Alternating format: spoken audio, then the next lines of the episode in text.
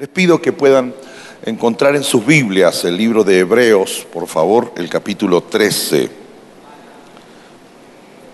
Hebreos capítulo 13. Versículo 6 hasta el versículo 8. La Biblia dice allí, en Hebreos 13, 6 al 8, de manera que podemos decir confiadamente, el Señor es mi ayudador no temeré lo que me pueda hacer el hombre. Estoy en Hebreos capítulo 13, ahora el versículo 7. Acordaos de vuestros pastores que os hablaron la palabra de Dios, considerad cuál haya sido el resultado de su conducta e imitad su fe. Versículo 8. Jesucristo es el mismo, ayer y hoy y por los siglos. Jesucristo es el mismo. De hecho, el mismo es el título de esta palabra, de lo que quiero poner a su consideración con total responsabilidad. Hablamos en el primer servicio esta mañana y hicimos un viaje rapidísimo hacia el mundo de los milagros. La Biblia no se priva de hablar de milagros, lo que sí lo plantea de tal modo que lo menos que podemos hacer es reconocer que el tema de milagros tiene muchos matices en toda la escritura. Y nos abocamos a uno, a esa cosa inexplicable como la que relatamos en el primer encuentro de Cristo en una boda, nadie sabe que está allí y hace el milagro de convertir 600 litros de agua en 600 litros de vino añejo. O sea, saltando por encima la necesidad de 24 meses para elaborar ese vino en cuestión de segundos, Cristo hizo un milagro. La enseñanza era que necesitamos definitivamente no quedarnos con la señal, con el milagro, sino en todo caso buscar tener una relación permanente con aquel que hizo el milagro. Eso es neta y absoluta y estrictamente cristiano. No, la valoración nuestra hacia Jesucristo no es tanto por lo que Él da, sino por lo que Él es, por lo tanto, por lo que Él puede hacer por mí. Esto definitivamente nos hace eh, cristianos, aunque por tradición la mayoría de este lado del mundo somos de religión cristiana, pero no todos son cristianos. Algún día explicaremos la diferencia pero como no es el tema, no abordaré allí eh, nada al respecto. Lo que está claro entonces es que si la propuesta es no quedarme y abrazarme a la señal, al milagro de quien lo hizo, sino tener una relación con quien lo hizo, ese es lo que Cristo espera de nosotros. Entonces, si yo tengo que tener una relación con Cristo, esa es la invitación bíblica, la pregunta que me surge es muy simple. Entonces es, ¿quién es realmente Jesucristo? ¿Quién es realmente Jesucristo? De hecho, eh, Occidente está invadida por la idea cristiana. Tenemos Cristo por todos lados. Se lo explico. A ver, eh, desde una medalla donde Cristo cuelga nuestro cuello, eh, pasando por un servicio fúnebre, donde por lo menos en Argentina en la tapa del féretro del cajón hay un Cristo de bronce que está clavado allí. Cristo está ahí. Uno entra a oficinas de médicos, doctores, políticos y es posible que tenga la imagen de Cristo o algo referido a Cristo colgado en una pared. O sea, nosotros convivimos con el mundo de Cristo por todas partes. Eh, lo que estoy haciendo no es un juicio de valor, no estoy diciendo ni que está bien ni que está mal, simplemente estoy describiendo. Caminamos vivimos entre un concepto, una idea que nos habla de la persona del Señor Jesucristo. De hecho, si no fuera de esa forma, también lo vemos en nuestras costumbres, hasta en nuestro modo de hablar. Eh, qué sé yo, usted ve un partido, cualquier partido de fútbol, y los jugadores cuando salen Mire qué interesante, pues si hay algún jugador de fútbol acá para que lo charlemos después, pero cuando salen, note esto, no pisan las líneas. Eh, ahora todos van a ir a ver un partido esta tarde, ¿no? Pero preste atención a eso. y va a darse cuenta que cuando salen del vestuario, por lo general la mayoría de los jugadores hacen dos cosas. Uno es algo que no hacen, que es no pisan las líneas, dan un saltito y acto seguido tocan la tierra y hacen una señal. Bien, para el que no sabe, será un tic nervioso, pero para los que sí sabemos, eh, es un poco en honra a lo que se supone son sus creencias. ¿Sabía usted que no pisar la línea blanca es una superstición? pero por las dudas, no piso la línea blanca, eso es superstición para que no me traiga mala suerte. Y si no funciona no pisar la línea, pues entonces que Cristo, si está por ahí, que me ayude. O sea, tenemos una, una mezcla monstruosa e informe de todo lo que tiene que ver con Jesucristo, con religión y demás, al punto que hemos sido injustos con algunas expresiones y solo las metemos dentro del ámbito religioso qué sé yo, en mi país si uno dice fe, el que escucha esa expresión de los labios de otro, enseguida cree que uno es un evangélico.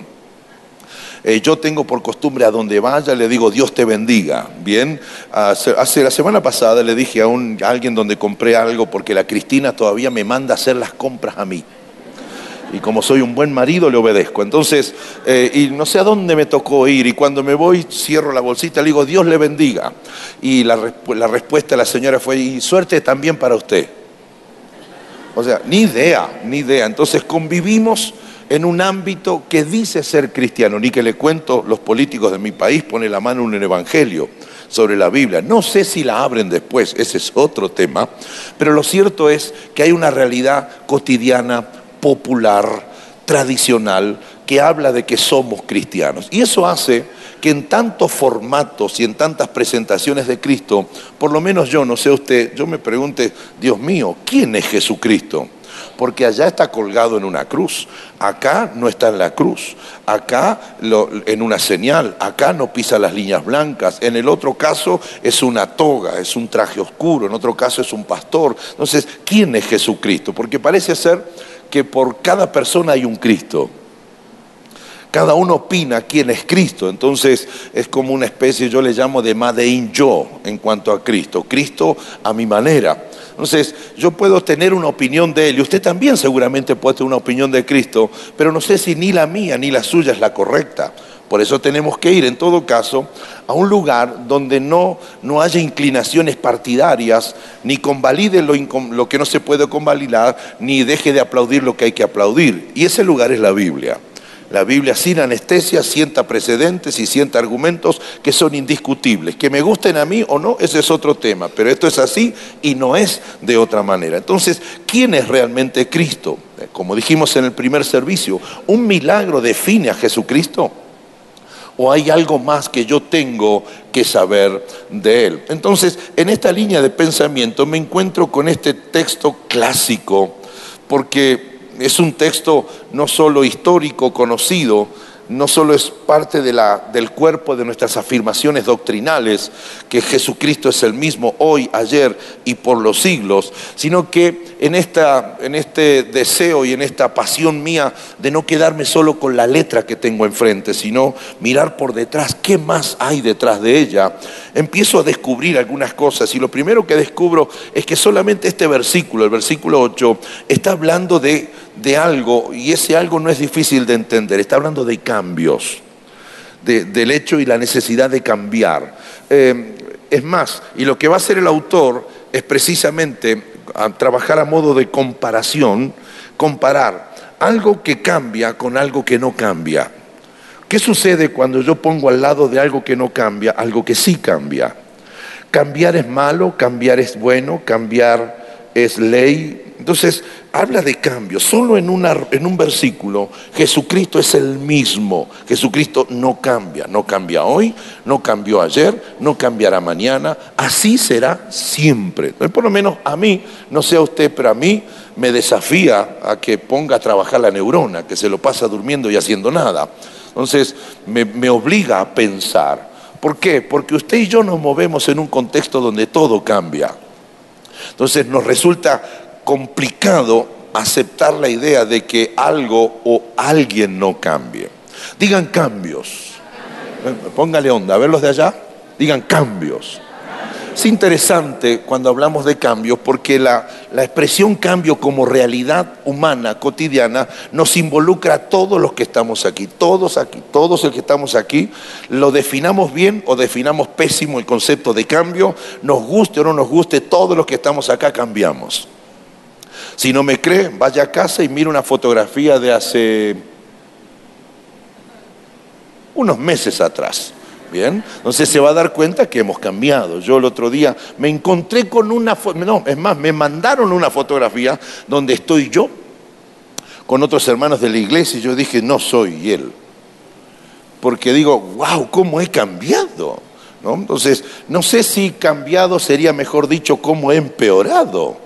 Pero lo, cierto es que todos los que estamos aquí cambiamos. Y el autor sagrado, en un solo versículo, va a hacer un planteo poderoso, tema cambio.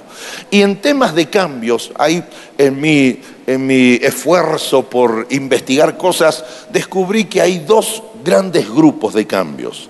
El primero son los, son los cambios que yo llamo los cambios positivos, son los cambios necesarios. Bien, eh, a ver, ¿Qué quiero decir con esto? Los cambios, por ejemplo, propios de la edad. Los cambios propios de la edad. Todo, eh, ve que todo ser humano es nada hasta que papá y mamá, eh, bueno, toman un café y luego de eso, entonces aparece ese ser humano en el vientre de mamá y empieza a cambiar. De una pequeña célula, son más células, empieza a tomar forma, su cabecita, sus extremidades y comienza a cambiar hasta completar un proceso de maduración que está por allá por los nueve meses y va a cambiar de residencia, va a salir de esa especie de convento sagrado y va a salir a, que, a pelearle a los lobos en el mundo, bien, a la vida nuestra de todos los días. Y es un bebé. Y está bien que cambie, es positivo que cambie, porque no puede estar eternamente dentro del bebé. El bebé, perdón, no puede estar eternamente dentro del vientre de su mamá, tiene que cambiar de domicilio. Pero ya allí va. Primero, si, mire, si le duele la patita, llora. Si tiene hambre, llora. Si no tiene sueño, llora. Si lo que le pase, todo es llanto. Volvimos a, refrescar esa, vieja experiencia nuestra eh, con nuestros hijos y hace unas semanas atrás nuestro nieto menor, que tiene un añito más o menos, y así todo con un año se hizo eh, dueño, señor y controlador de toda la casa. Tiene un año y manda todo. Entonces, y lloraba y lloraba y lloraba. Entonces alguien dice, es que tiene sueño. Y yo estaba de los pelos ya, porque si tiene sueño, digo, si tiene sueño, que no llore, que duerma. Entonces, es que no sabe, va a ir cambiando el cambio como una madurez. Entonces, después de los brazos se baja y empieza a caminar. Y lo primero que empieza a hacer es que cambia. De ser un ángel del Señor, cambia por un demonio que todo lo destruye. Rompe platos, mete los dedos en el enchufe, le tira la oreja al perro, le, tira las ollas. Es un desastre, va cambiando. Y cambia y tiene cinco años y ya no puede quedar en casa y va al prejardín.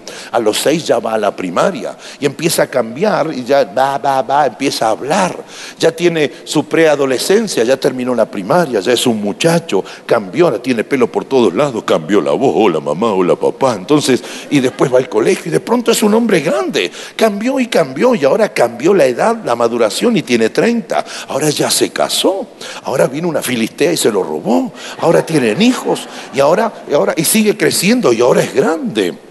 Y ahora eh, de, pronto era atlético y ya es eh, patético. Ya ahora, antes corría, ahora camina.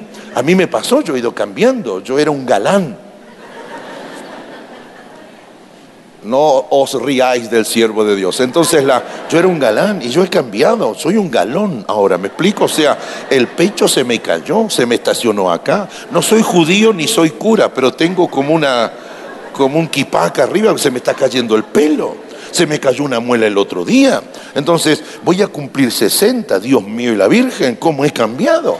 Ahora, no estaría bien que yo haga cosas a mis 50 años como si yo tuviera todavía 5 años. Tengo que cambiar. En ese sentido, el cambio es positivo. Es positivo, es necesario. Si no se da ese cambio, hay patología en el medio. Entonces, la adolescencia, la adultez, hay cambios, por ejemplo, por nuevos logros O sea, yo hice esto, ahora quiero lograr otra cosa. Está perfecto eso, todos tenemos eso y venimos de fábrica con eso. ¿Qué sé yo? Eh, un nuevo empleo, me ofrecen una nueva oportunidad, cambiar este trabajo para cambiarme a otro trabajo con otras responsabilidades, con otras obligaciones y con otras utilidades. Ser empleado y cambiar la mentalidad para ser emprendedor, de ser emprendedor cambio para ser empresario y ser dueño de mi propia empresa. Ese cambio ciertamente es positivo.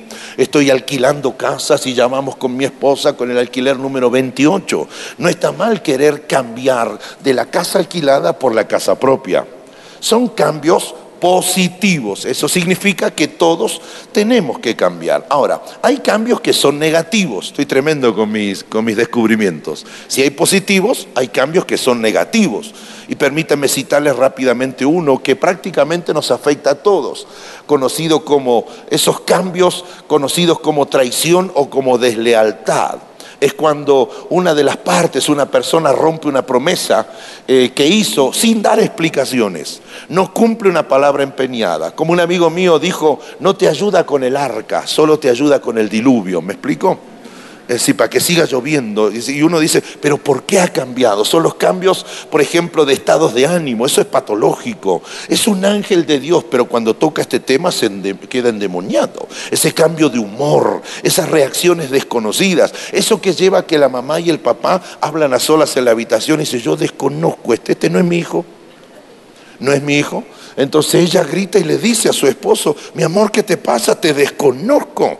Sí, soy el increíble Hulk. Claro, ¿qué te pasó? Entonces uno no entiende, no es positivo, es un cambio que asusta. Entonces, para mantenerme firme en la fe, yo debo afirmarme en algo que no cambie. Para mantenerme firme en el desarrollo de mi fe, yo tengo que agarrarme de alguien que no cambie. Para mí es importante este mensaje. De hecho, si yo estuviera ahí, levanto la mano y me convierto con él, porque, porque nos está faltando hablar de esto. ¿Sabe que una de las particularidades nuestras como seres humanos es que tenemos tendencia a algo que en todo caso no nos hace bien? Somos de agarrarnos de un ser humano, llámese político, llámese un líder, y ponemos todas nuestras esperanzas en ellos. No está mal en una primera instancia. El problema es cerrar los ojos ciegamente y creer que todo me puede ir bien porque yo confío en alguien. Y resulta ser que ese alguien cambia. Entonces, lo que va a hacer aquí el autor sagrado es precisamente plantear eh, el hecho de que hay alguien que no cambia y eso es garantía para que yo pueda desarrollar mi fe a partir de esa virtud que tiene este alguien. Está hablando del Señor Jesucristo. Vamos otra vez al versículo, el 8, para todo caso. Jesucristo es el mismo, lea conmigo, repita conmigo, Jesucristo es el mismo ayer, hoy y por los siglos. Eh, es un desafío esto. Jesucristo es el mismo. Pregunto, ¿podríamos colocar el nombre de tu Padre en este versículo y sacar a Cristo? ¿Podríamos poner el nombre de nuestro pastor y pastora y sacarlo a Cristo? ¿Podríamos poner aquí en este versículo el nombre de un presidente, de un líder, de un papa o de lo que sea, de un empresario, de un millonario y correr a Cristo? ¿Sabe qué? Esto hace la gran diferencia. Jesucristo es el mismo. Entonces, el mismo significa en esencia que Él no cambia. Ahora, el autor del texto sagrado nos va a dar a nosotros un argumento para que nosotros cultivemos una vida de fe donde no haya tanto cansancio, donde no haya tanto abandono, donde no haya tanta fluctuación, donde no haya tantos cambios. Bien, de hecho, el Nuevo Testamento afirma y dice que el hombre de doble ánimo, el hombre de dos ánimos, es inconstante en todos sus caminos. Es alguien que hoy puede estar tomando café con el apóstol Pablo resucitado en el cielo y mañana visitar la tumba de Lázaro y quedarse 40 años con él ahí adentro. Bien, es alguien que hoy habla en lenguas y que mañana habla otras lenguas. Es alguien que hoy asiste y mañana desaparece. Es alguien que dice, pastor, cuente conmigo y de pronto no podemos ni contar con él. ¿Dónde anda? Vaya uno a saber dónde está. ¿Por qué? Porque es de doble ánimo, ¿bien? Es día, es noche, es amor, es odio, es estoy, es desaparezco, es doy, es que retengo. Entonces es cambiante. ¿Sabe usted que ni en economía se puede plantear un progreso sustancial sostenido en el tiempo teniendo como base bases fluctuantes? Bien, por eso eh, no, puede un auto ir eh, y meterse en un río y andar en un lago, porque la base es fluctuante. Hay que construir una estructura que pueda flotar sobre ella. Entonces, cuando hablamos de esto, estamos hablando nada más ni nada menos de, del, del poder de la construcción de la vida nuestra como cristianos, de nuestra expresión de fe. Entonces, este argumento es vital y es un argumento fundamental e irreemplazable para quien es cristiano. ¿Cuál es? Jesucristo es el mismo. Es el mismo hoy, es el mismo ayer, será el mismo por todos los siglos. Que al paso de los años habrá, habrá alguien que sin ningún tinte de variación permanecerá igual. Y hay unas connotaciones acá que me parecen interesantes dejarlas en claro. Sobre esta declaración descansa el cristianismo de tu vida. Sobre esta declaración también descansa la construcción de nuestra fe como cristianos. Míreme aquí, por favor. Usted no es cristiano porque va a una iglesia cristiana. Yo no soy cristiano porque si alguien me pregunta, ¿y usted es cristiano? Sí, voy a mundo de fe. No, no, esa respuesta es ¿a qué lugar usted asiste? Yo soy cristiano porque mi vida de fe cristiana se sustenta sobre creencias. Y una de las creencias irreemplazables, si usted le quita esto a cristianismo, cristianismo se convierte en otra cosa. Y una de las creencias sobre las que yo construyo mi creencia es Jesucristo en quien yo creo es el mismo. Hoy ayer y por los siglos. Entonces, es que cristianismo sin Cristo no es cristianismo. Cristianismo sin Cristo no puede ser cristianismo, solamente es una hueca relación, una hueca, perdón, religión de consumo personal de fin de semana cada vez que necesite hacer uso de ella. Entonces, ¿por qué tenemos los crímenes que tenemos? ¿Por qué tenemos en nuestra sociedad los niveles de corrupción que tenemos? ¿Por qué tenemos los niveles de odio y de violencia de un humano contra otro? Es increíble. De hecho, tengo en mi memoria el testimonio de uno que robaba y robaba muy bien. Y cuando se convierte, me cuenta y me dice, mire pastor, yo antes de cada atraco me encomendaba a la Virgen. Yo digo, esto es un carnaval. O sea, pidiéndole a la mamá de Jesús que le ayude a robar mejor. Allí hay dos pecados. Uno, el pecado de quedarme con lo que no es mío. Y dos, el pecado de la pereza y de la vagancia. Porque si inviertes tiempo para armar cómo robar, puedes invertir tiempo para armar tu vida de qué manera con honestidad puedes salir adelante. Me levanté esa mañana y teníamos una camioneta con la pastora Cristina. Mire que habíamos sufrido para comprarla y busco detrás y descubro que tiene caído como un, sostén ahí de una, de una varilla, de una vara. Me habían robado el neumático. Y cuando miro y digo, era difícil llevársela. ¿Sabes qué? Entro adentro a casa y le digo a la Cristina, entre endemoniado y a punto de explotar como hombre de Dios. Le digo, mami, ¿podemos robaron el neumático? Y dice, ay, sí, ay, nos robaron. ¿Y sabe qué? Era difícil de robarlo. Para robarlo tuvieron que inventar una llave. Para robarlo tuvieron que inventar un dispositivo para meter acá, bajar acá, doblar a la izquierda, llegar allá, abrir y llevarse el neumático. Y dije, no podrían estos primos del diablo haber invertido ocho horas para ver de qué manera pueden encontrar la llave de su éxito trabajando con honestidad. No, porque es más fácil chuparle el esfuerzo al otro. Entonces, cuando vemos esto, nos damos cuenta de algo interesante, de que las sociedades nuestras se llenan la boca de que respetan a Cristo, de que aman a Cristo, pero todo es simplemente argumentación de película hollywoodense. No es verdad, porque si en verdad amáramos a Cristo, viviríamos como Él. Y si viviríamos como Él, los frutos y los resultados de su mensaje se verían en las relaciones entre nosotros. Entonces, cuando usted le quita a Cristo, al cristianismo, le quita a Cristo, lo que tiene es una religión hueca sin sentido. Para que entonces el cristianismo sea creíble, debe como tal ofrecer argumentos, creencias y hechos que avalen o que garanticen lo que está ofreciendo. Ya que vivimos en una sociedad donde todo el mundo ofrece, pero no todo el mundo da ni cumple lo que promete y lo que ofrece. Yo creo que a esta altura de nuestra vida sabemos, todos los que estamos aquí, que vivimos en una sociedad que es experta en ofrecer, experta en prometer, pero que siempre queda en deuda en cuanto a cumplir lo que ofrece y lo que promete. Yo no sé cómo andan los bancos por acá y si hay un banquero por aquí, no se me enoje, yo fui banquero y de hecho conozco el negocio desde adentro. Y ahora no hablo como que trabajé adentro, sino como cliente. Y como cliente estoy en el banco, el banco Buena Vida el banco que cuida por usted.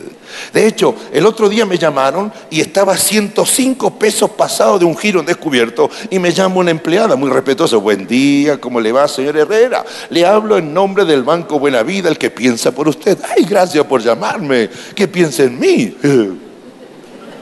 Qué lindo que el banco se interese por mí. Yo le iba a contar que mi perra está triste, que me duele la pata, que mi hijo no sé qué cosa. Entonces me dice, hemos observado que está sobrepasado 105 pesos en su giro en descubierto. Le digo, y bueno, le llamo para que en todo caso, como su banco amigo, usted venga a depositar lo más pronto posible. Le digo, pero ¿por qué? Porque si no correrán intereses y serán muy costosos. Y le digo, ¿y usted los paga los intereses por mí? No, entonces quédese tranquila. Yo voy ahí cuando tenga ganas, al fin y al cabo.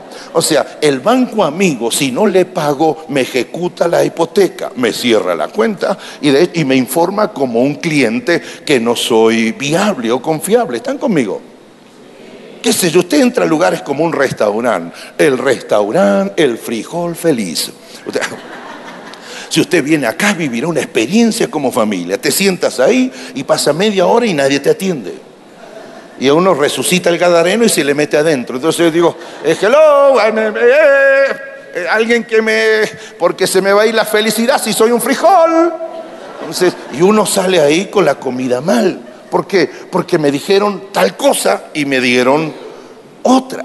¿Qué sé yo? La, incluye en el ámbito de política. Ahora se me han acercado algunos políticos a mí porque en octubre elegimos presidente de la Argentina. Y un amigo me dijo, aprovechá, Omar, aprovechá, aprovechá que, que están en campaña y ellos te dan lo que les pidas. En mi país. Entonces, te dan lo que me les pidas. Y yo digo, pero ¿por qué no me lo dan los otros tres años anteriores? Entonces, es la promesa y la frustración después de nosotros. Lo subimos ahí, al mes lo queremos bajar en mi país. Entonces, mirando esto desde una óptica absolutamente objetiva, lo que está claro entonces es que nos pasa esto, que usted y yo vivimos en una sociedad que promete pero que no cumple. ¿Cuántos de nosotros tenemos amigos? ¿Sí o no? ¿Cuántos de nosotros tenemos el más mentiroso de todas las redes sociales, que es el Facebook? Igual todos lo tenemos. Y dice Roberto Carlos, un salmista brasilero, cantaba, yo quiero tener un millón de amigos. Un millón quería tener. ¿No sabe quién es Roberto Carlos? Sí, no se haga el santo, que son bien pecadores también. Usted escucha esas canciones. Entonces, y él quería tener un millón de amigos.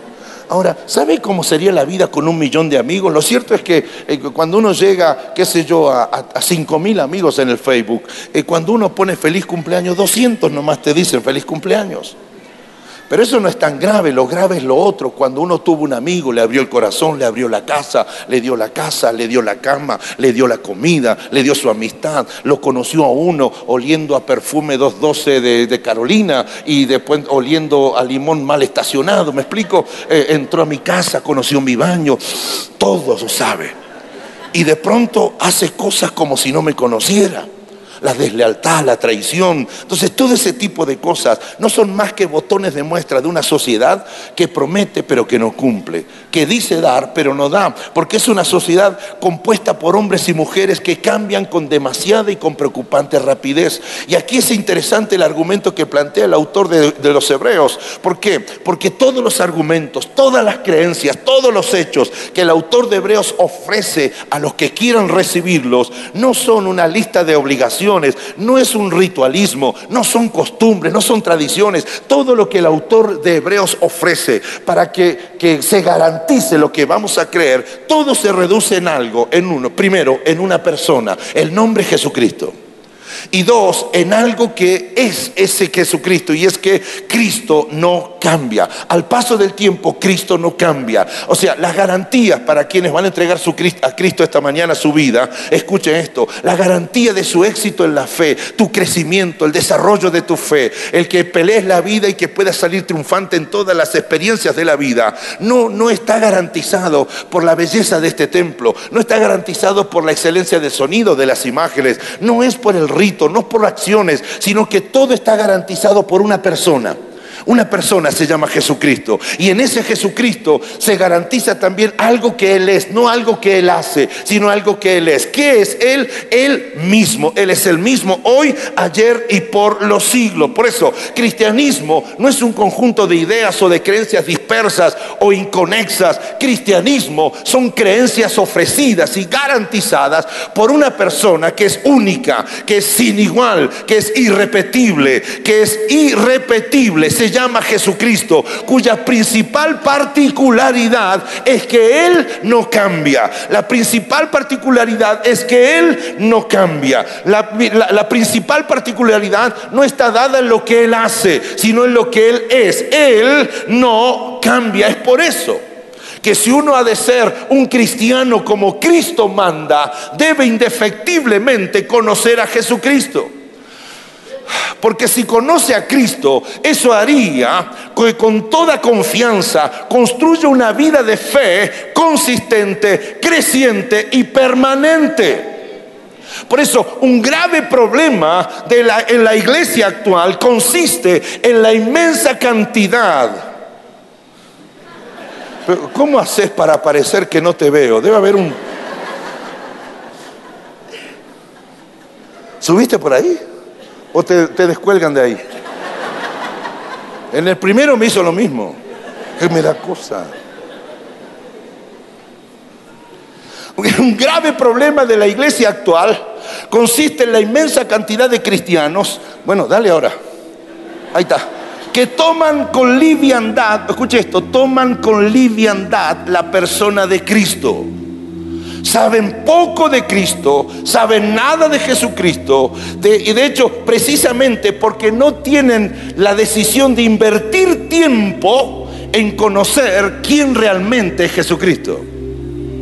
Usted jamás conocerá a una persona a menos que tenga la decisión de conocerla. Por eso cuando hables de alguien que no conoces, es posible que hables, y no digo que lo tengas que hacer, pero si hablas, hablas a partir del desconocimiento. Y eso en mi barrio se llama chusmerío.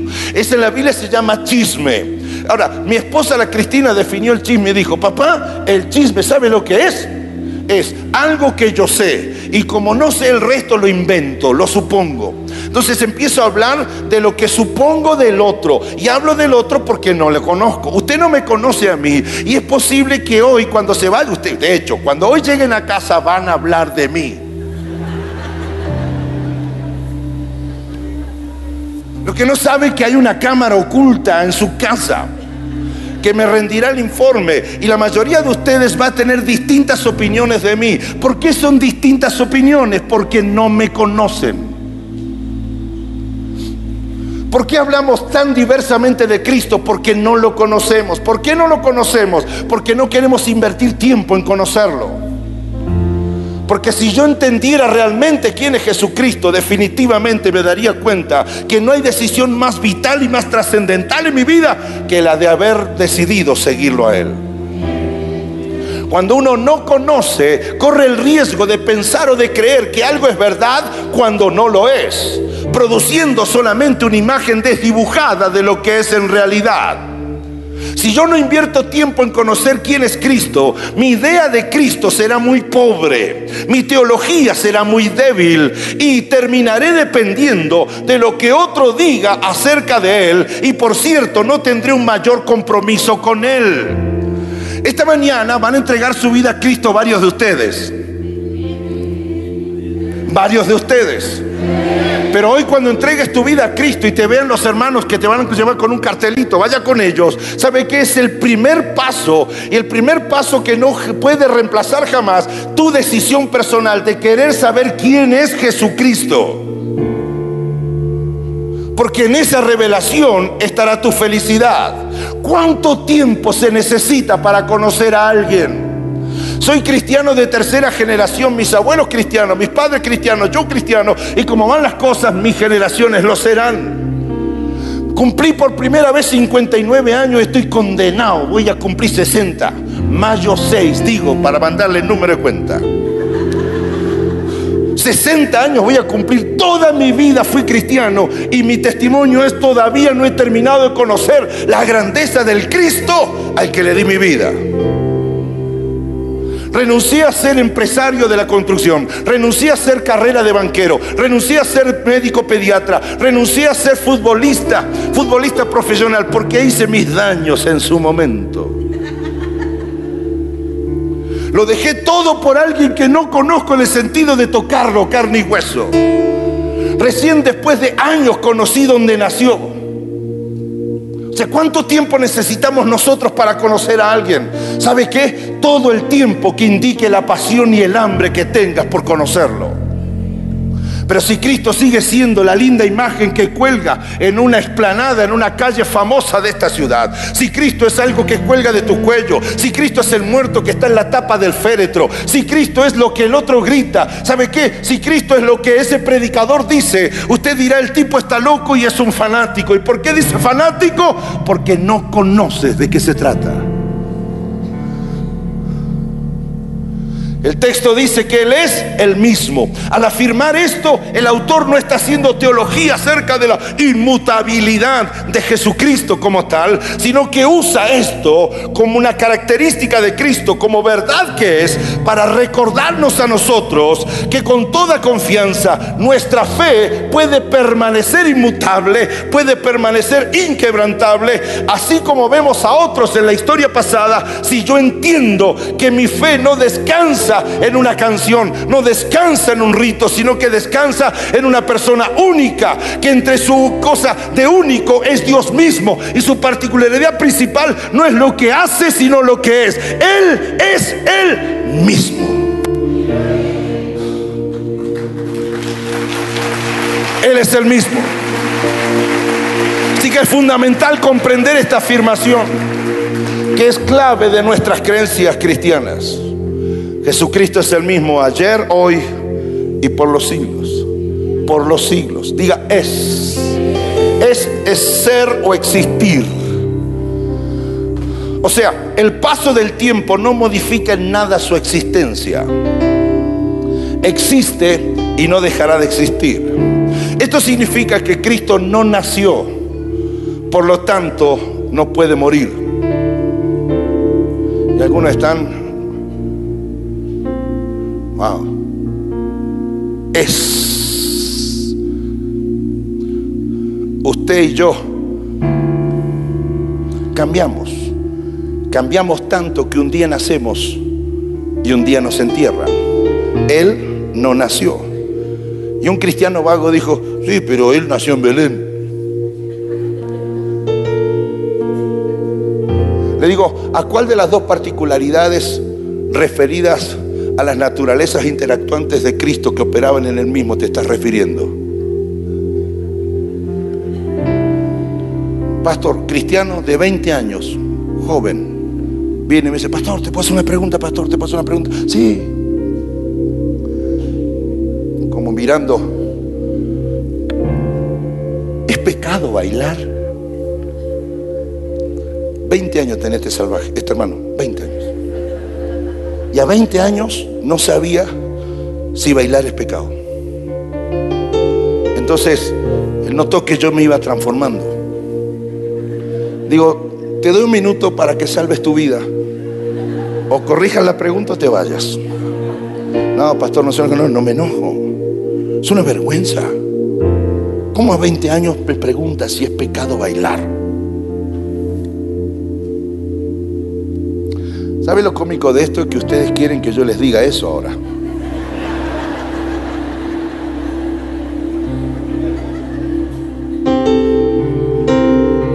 Son increíbles.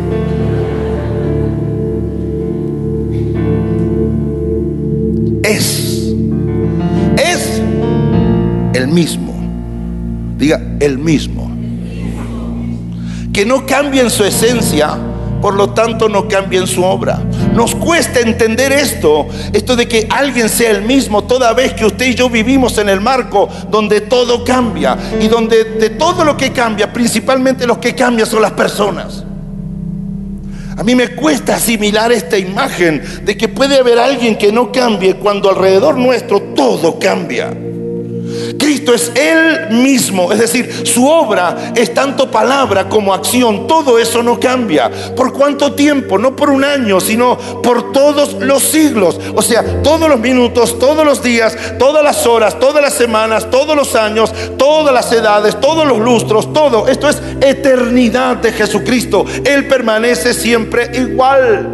Si Él no viene por nosotros de aquí a 500 años, seguirá siendo el mismo, proponiendo lo mismo y haciendo lo mismo. Él no, no cambia. Juan 14, 6 dijo Él, yo soy el camino. Él dijo de Él mismo, yo soy el camino. De aquí a mil años Él dirá, yo soy el camino. De aquí a diez mil años Él dirá, yo soy el camino. Cuando empezó Él dijo, yo soy el camino. Él no cambia. Siempre será el camino para alguien que perdió el rumbo de su vida. Cristo en el mismo Evangelio 14.6, segunda parte, Él siempre promete lo mismo. Nadie va al Padre sino por mí. Obras, nadie va al Padre sino por mí. Le hago el bien al vecino, nadie va a Dios si no es por mí. Aquí a 500 años dirá lo mismo, prometerá lo mismo. Mateo 11, 28 dice, venid a mí los que estáis trabajados y cargados. Él hace lo mismo. De aquí a mil años dirá, de hecho, venid a mí los que estáis trabajados y cargados. De aquí a diez mil años seguirá haciendo lo mismo. ¿Por qué? Porque seguirá garantizando lo mismo. Y os haré descansar. Y os haré descansar. ¿Por qué? Porque Él es Él mismo. Él no cambia. Y el no cambia revolucionario y esperanzador en una sociedad de cambios. Jesucristo no cambia y precisamente por eso se constituye en el único elemento seguro que puede garantizar que un discípulo suyo no abandone, no cambie, no deje la fe. Si usted quiere dejar de venir a la iglesia porque hay otra iglesia mejor, tienes una pésima, raquítica teología de quién es Cristo en tu vida. Nosotros cambiamos. Hoy estamos y por cualquier razón ya no estamos. Hoy lo seguimos y mañana lo abandonamos. ¿Sabe usted la cantidad de cristianos que hoy sirvieron al Señor apasionadamente? Después andan apasionadamente mundanos afuera. Y después de ocho meses vienen, lloran allí, caen acá y se reconsagran. No estoy, no estoy hablando mal del proceso de reconsagrar, pero digo, ¿por qué yo nunca hice eso? Porque desde mi primer momento me tomé en serio quién es Jesucristo.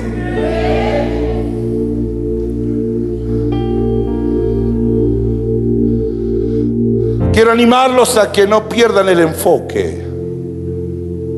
Quiero animarlos a que conozcan más a Cristo. Quiero animarlos a que no besen la mano de sus milagros, sino que quieran conocer la plenitud de toda su persona. Y quiero animarte a que enfoques tu visión en Él. Él cambia. Él no cambia. Yo cambio.